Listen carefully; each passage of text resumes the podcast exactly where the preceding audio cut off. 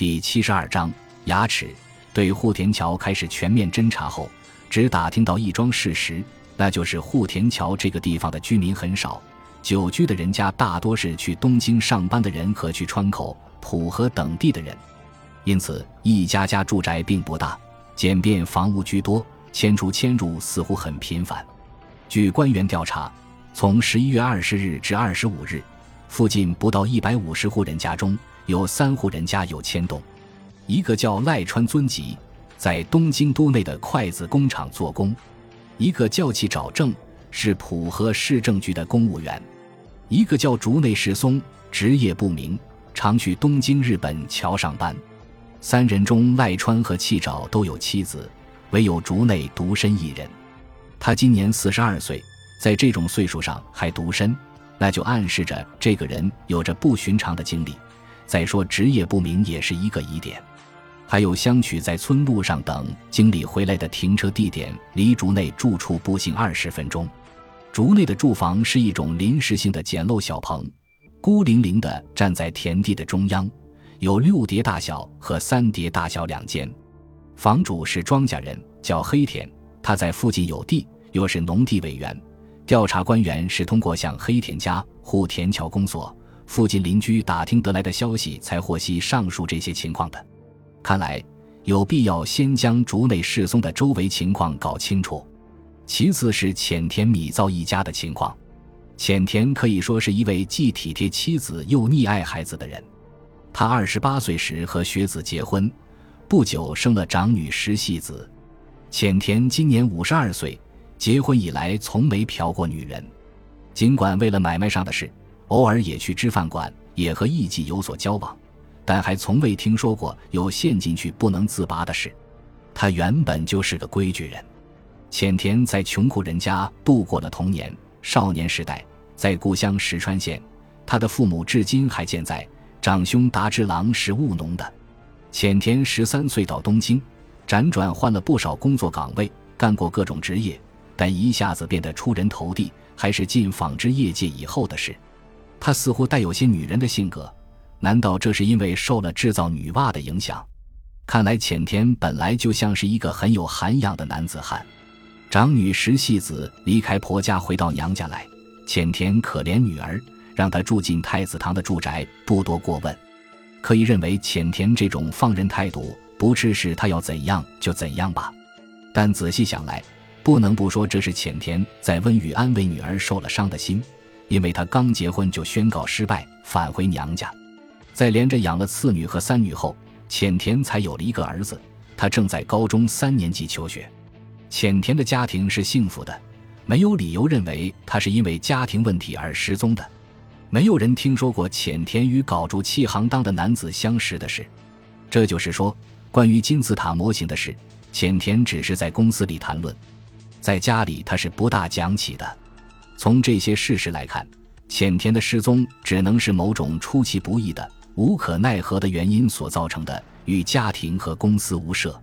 根据迄今为止所得到的材料，就是石善警部也判断不出什么名堂来。刑警全体离开办公室后，房间里很清静。石善警部正饮着冷茶，一个名叫原田的警察上气不接下气地跑了回来。这时暮色已经降临，窗外他城的森林黑黝黝的，被染成一片夜色。主任。竹内市松那里太可疑了。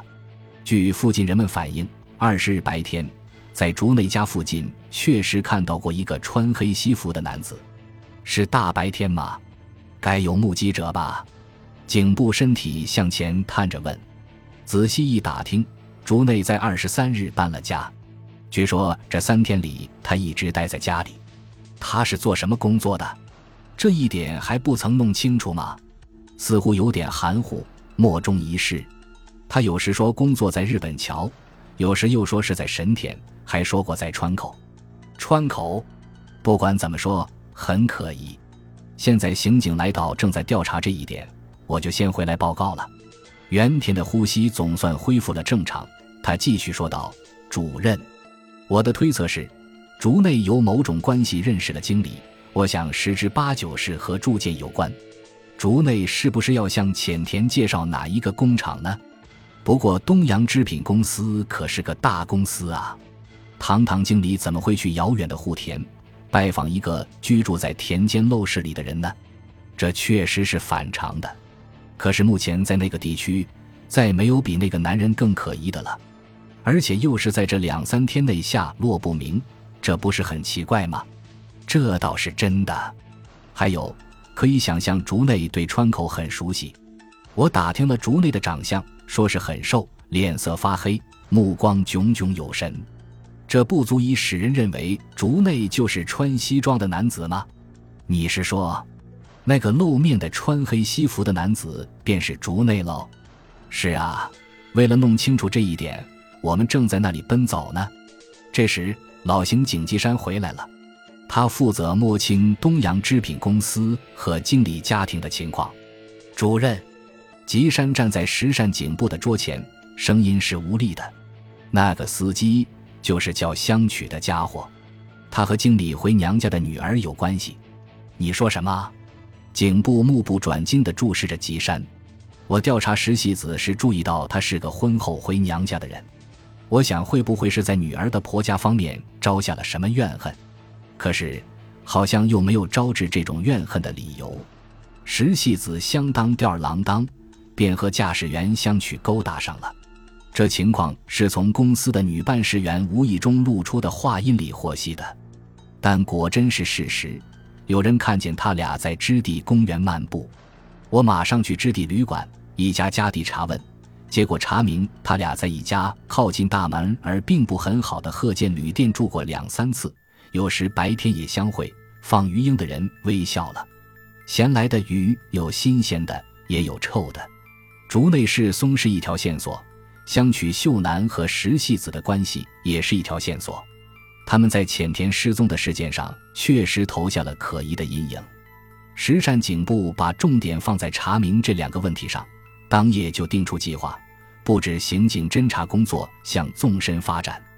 五，你瘦多了，可怜。石细子坐在床边，两手紧贴相取的腮帮子说：“讲点什么吧。”别不吱声，香取眼望天花板，一个字一个字的说道：“再也没有比失去主人的包车夫更悲惨的了。”你又来说这种话了。香取看着天花板发呆，他正在思考。最近两三天，他失眠了，脑子里一直在想：经理失踪的原因究竟何在呢？是谁把经理带走的？是那个穿黑西装的男子吗？香取对这种简直像是坠入云里雾中的事件不知如何是好。那男子只有自己认识。一想到这里，香取就没有和石细子幽会的闲情逸致了，什么都惹他生气。难道有这样奇怪的事？当时自己显得很愚蠢，竟完全照那男子所说的回车走了。内疚的情绪涌上香取的心头，石细子却显得出乎意料的乐观。不必忧虑爸爸的事了，爸爸眼看就会笑眯眯的回来的。最近妈妈去求算命先生，算命先生说，照此看来，爸爸并没死，还说爸爸找到了非常大的生意，将欢天喜地的回来。算过从哪里回来吗？香取的眼神说明他在考虑别的事，说是从北边回来。北边？是啊，妈妈也放心了。爸爸的故乡在石川县。说不定是在石川呢。那么警察去调查过了，即使去调查，若是爸爸根本没回乡下去，情况还是不得而知的。反正算命先生的话并不能当真。不过有一次可灵呢，那时妈妈就曾经抚摸爸爸腿上的伤疤。腿上的伤疤，香取立刻翻身坐了起来。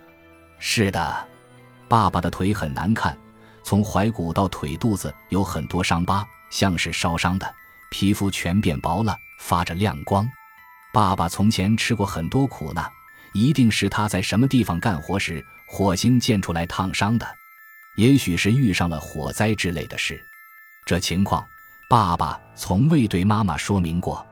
可是爸爸有一次得了重病，发高烧，当时妈妈很担心，还去求算命先生了。后来呢？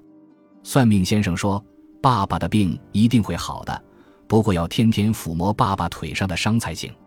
这故事倒是有趣。妈妈便每天去抚摸，这样爸爸的病情立刻好转起来。那碰巧已经是恢复期了。石戏子，你说经理的腿是在哪里烫伤的？那可不知道。爸爸一辈子吃了不少苦头，他不愿提起往事。他说脑子里竟是心酸的回忆，谈起来就没完。他总是这么笑笑，敷衍过去。爸爸不大讲过去的事，看样子。他干过不少事情，他一定很难为情。干了不少什么事？干过各种活当过鞋匠，卖过麦芽糖，还卖过电灯、保险丝呢。香曲的眼睛逐渐发亮了，可是石戏子没有发觉。香取心想：经理的失踪和他的过去有没有关联？他有没有得罪过人？假使有的话，可能就是那个冤家突然出现，把经理拐走的。感谢您的收听，喜欢别忘了订阅加关注，主页有更多精彩内容。